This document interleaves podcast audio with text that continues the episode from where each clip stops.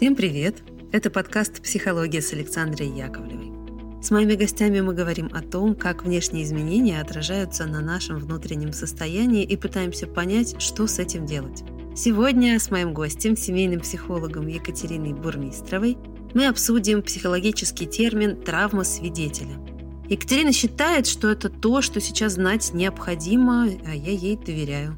Еще я доверяю нашим друзьям, компания Aviasales, которые продолжают приглашать вас подписаться на их телеграм-канал, где они регулярно публикуют информацию о перелетах, переносах и отменах рейсов, правила работы разных авиакомпаний и еще. Они оперативно обновляют информацию о перемещениях между странами, правила получения виз, да и не только. Удобно, что Aviasales собирают все в одном месте – Ссылка на их канал есть в описании выпуска. Подписывайтесь. А еще в описании выпуска есть ссылка на наш опрос, где мы продолжаем знакомиться с вами, нашими слушателями. Уже больше 170 человек нам ответили. Большое спасибо, что нашли время и ждем остальных. Ссылка на опрос тоже есть в описании выпуска. Ну а теперь к нашей теме. Здравствуйте, Катя.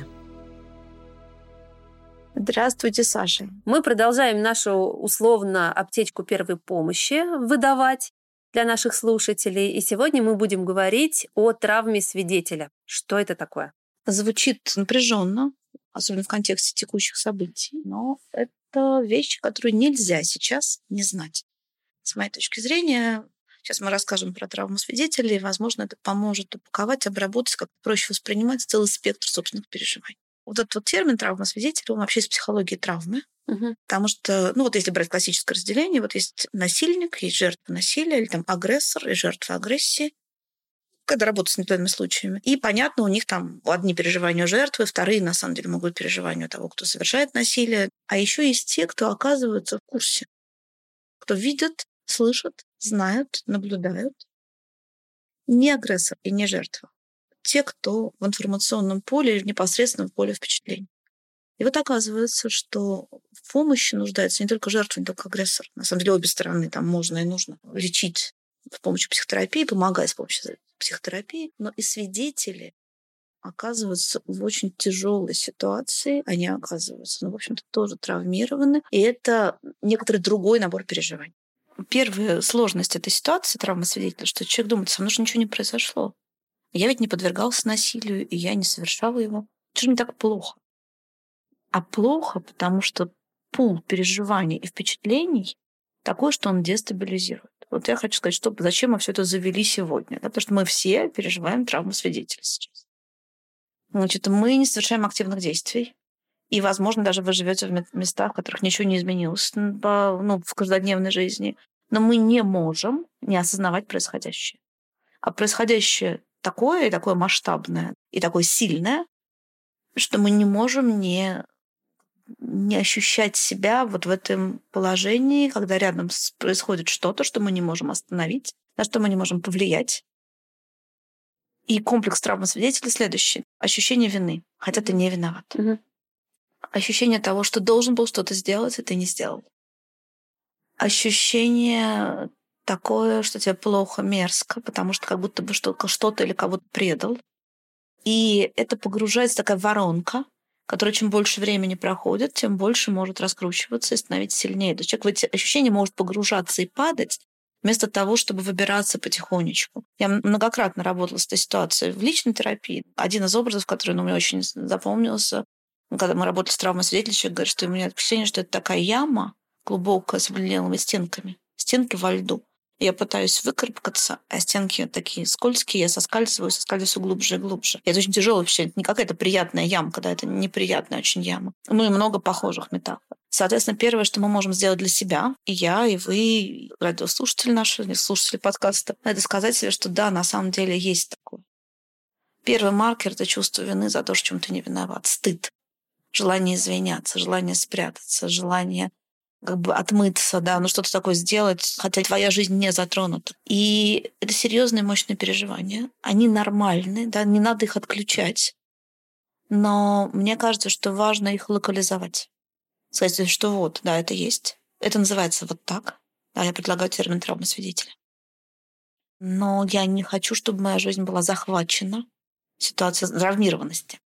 В психологии травмы есть еще несколько понятий. Мне кажется, мы про них не говорили. Не говорили про? Не помню такого. Ну, в общем, по сути, мы в ситуации коллективной травмы, персональной травмы все, даже если мы далеко от событий. Угу. В психологии травмы есть еще очень полезные такие стадии, которые, может быть, сейчас вот нужно послушать и примерить на себя. Первое – это человек, который находится в зоне травмы, он никуда не вышел. Он находится в травме, его жизнь постоянно, хотя прошло уже много времени, много дней, много недель, может быть, много месяцев, иногда много лет. Все его переживания, они про вот события этого периода. Это травмированный человек. И вот термин ПТСР, посттравматическое стрессовое расстройство, про это. Как бы жизнь замерла там, и как бы время не идет. Он застрял в этом прошлом. И, собственно, вся работа с тем, чтобы постепенно вводить настоящее. Второй – это самая тяжелая стадия. Вторая стадия – это стадия выжившего. Это так прям называется. Да, человек справился с травмой, он уже каким-то образом интегрирован в настоящую жизнь текущую, какие-то у него есть там попытки социализации, он работает, он начинает, может быть, строить отношения. Внешне у него все нормально. Ну или почти нормально. Но по сути он постоянно себя ощущает выжившим. Человеком, который пережил вот то травмирующее событие. И все равно якорь его мыслей и чувств там в прошлом. Он как бы немножко в настоящем, но в основном в прошлом. Ситуация выжившего, в кавычках, да, это ситуация лучше, чем человека, который находится в ядре травмы. Угу.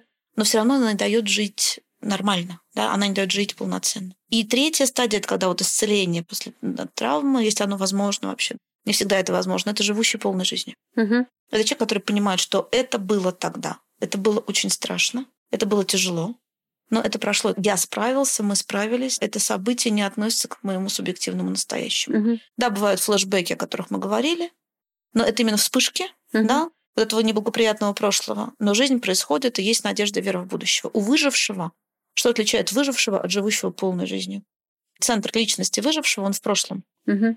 Воспоминания, переживания, обработка, там, попытка сделать что-то для тех, кто, может быть, остался в травмирующей ситуации.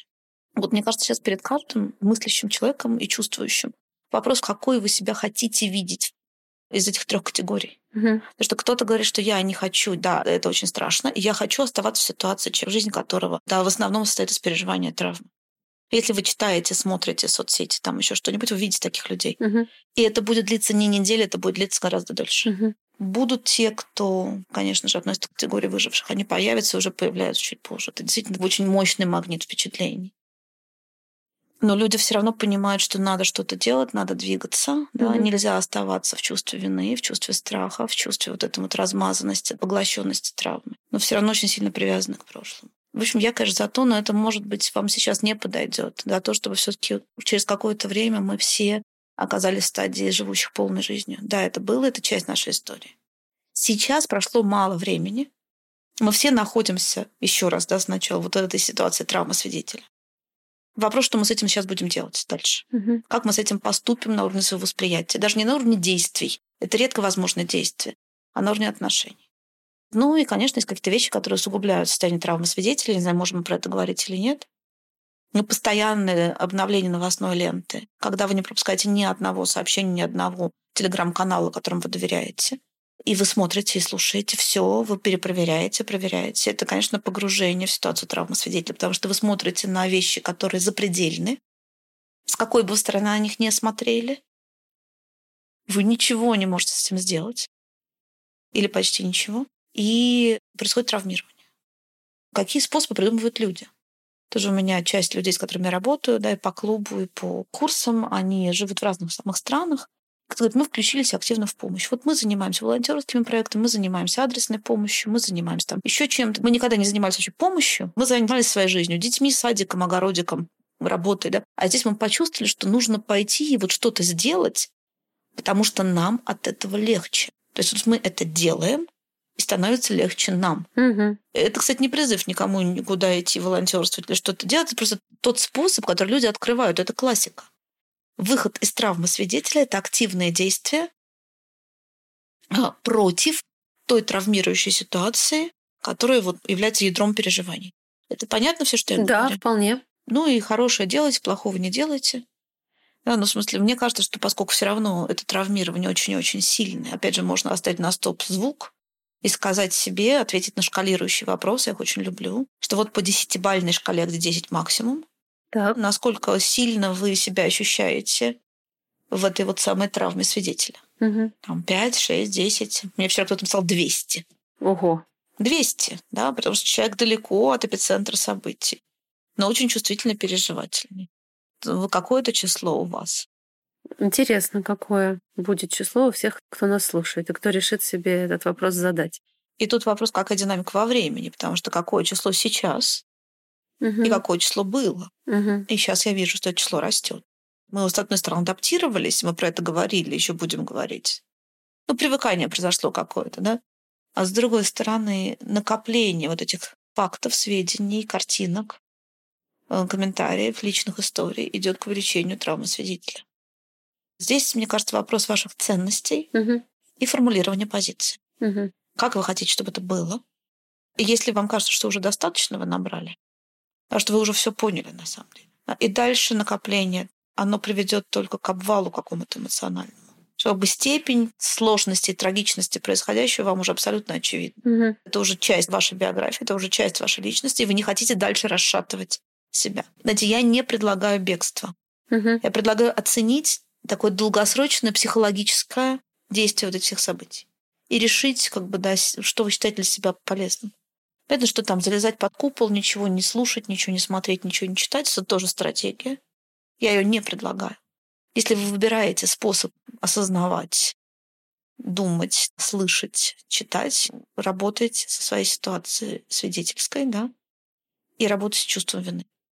Потому что чувство вины идет тоже по возрастающей и очень мешает. Угу.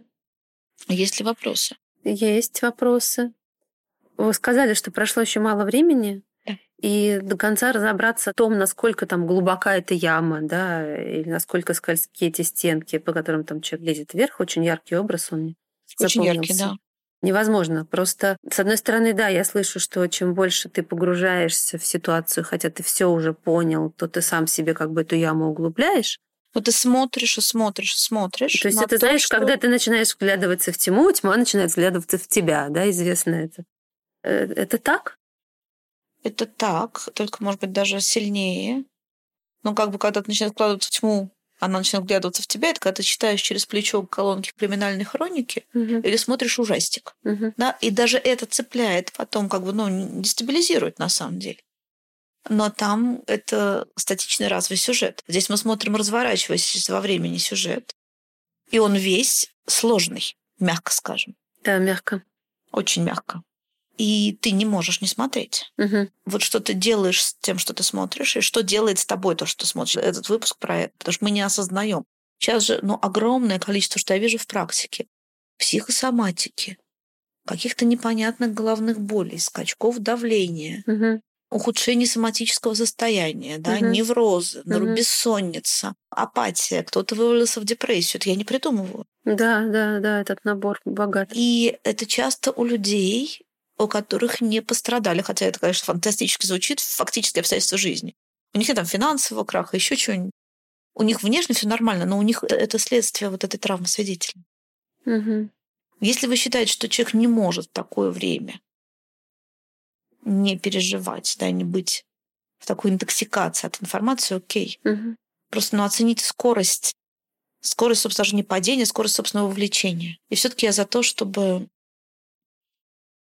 хотя бы чувство вины не увеличивать. Хотя бы чувство вины контролировать. Вы не виноваты в том, что происходит. Мгм. Ну, я думаю так. И люди начинают отматывать. Там же, понимаете, вот в этой травме свидетеля что еще есть? Что там человек начинает смотреть на свою жизнь до вот этого события и начинает думать не о том, что он не сделал прямо сейчас, а что он не сделал час назад, день назад, год назад, пять лет назад, чтобы этого не произошло. Мгм. И по каждому пункту он себя фактически обвиняет. Мгм. Это то, что в нарративной психологии называется переписывание истории, Мгм. личной истории. Мгм. Он как бы думает, я такой секой, вот я не сделал в тот момент вот то-то, чтобы вот это предотвратить. Хотя понятно, что нельзя ничего предотвратить. Ну, вот. конечно. Но это постоянно. Если вы возьмете там пять своих знакомых, посадите, я думаю, что у четырех сейчас будет травма свидетеля. Вот с этим переописыванием событий там такого сякого пятого-десятого года. А вот как быть с тем, что люди же, скорее всего, понимают, что они сейчас как раз переживают эту травму свидетеля? Ну, мы же с вами тут про понимание. Да. Вот стоит ли, например, делиться этим знанием? Вот сейчас нас послушали люди и поняли, ага, вот это сейчас происходит со мной, но ведь я не один, вокруг меня есть близкие. И пошел он нести это знание в мир. Слушайте, у меня сейчас ощущение такое, да, что большая проблема сейчас с донесением знаний. Угу. Люди травмированные, да, люди в очень большом стрессе находятся, и к знаниям относятся очень, особенно передаваемым, вот так вот в общении личном, очень специфически. Я думаю, что лучше всего сказать, слушай, я тут такой послушал, угу. вот послушай ты, что скажешь? Может, поделитесь ерунду говорят. Да, я поделитесь, не пересказывать, поделитесь выпуском, чтобы не прилетело в вас. Потому что эта информация, она на самом деле довольно сложная. Я сейчас что говорю? Ведь вот если очень коротко все это изложить, что да, нам всем больно, и отключить эту боль мы не можем. Отключить эту боль это значит ну, стать бесчувственным. Угу. Да, а продолжать чувствовать эту боль это ухудшать свое состояние. Здесь есть золотая середина. Вот я про это, да, чтобы мы, понимая, что идет травма свидетеля, и не желая полностью отключать свою голову и свое восприятие, угу. все-таки сохранили психологическое здоровье. Угу. Простите за пафос. Да? И это вот набор шагов. Скажем, если я каждое новостное обновление читаю, то это уже все. А если я там себе договорился с собой, что я смотрю, что я слушаю, да, и сколько раз я получаю эту токсичную, на самом деле, информацию, это вопрос. Да, Спасибо. Ну, знаете, как увидел врага в лицо. Ну, врага это, собственно, то состояние, в котором находится сейчас большинство. И когда ты уже можешь его назвать, вот травма свидетелей это называется, то хотя бы понятно, что с тобой происходит, и, может быть, можно нащупать уже какую-то опору или как-то себя травмой немножечко оградить э, или защитить, да. выработать какие-то схемы поведения или внутреннего разговора с самим собой, чтобы это на тебя так катастрофично не влияло. Тут, знаете, все любят полезную пользу угу. и позитивные решения. Ну да, да, любят. У нас, к сожалению, там времена не выбирают, мы не можем сейчас полностью все к позитивным решениям свести. Но вот этот первый шаг, что это называется вот так, угу. от данного кванта информации я получила очередную порцию вот этого вот травмы свидетеля, а мне сегодня уже хватит. Да. Потому что у меня уже экзема-то опять, значит, появилась спустя 15 лет. Вот, вот это вот. Про какую-то такой настрой на то, что это все таки марафон, и нам нужно не разрушить себя, отношения и здоровье. Спасибо. Давайте себя не разрушать. Да, такой выпуск э, хочется, да, сказать, что сейчас мы закончим где-то на позитиве и все будет это, хорошо. Но это будет нечестно. Но это нечестно, и мне очень мне очень важно, что мы говорим вот именно в таком ключе и в такой интонации, потому что... Да, не хочется играть лакировщиков реальности. Угу. Их и без нас достаточно. Спасибо большое, Катя. Напоминаю, что с нами была Екатерина Бурмистрова, психолог, семейный психотерапевт, хозяйка онлайн-школы и же с ней. И я, Александра Яковлева, автор и ведущая этого подкаста. Спасибо, что вы с нами. Оставайтесь и дальше. Будем честными и берегите себя. До свидания. Всем пока.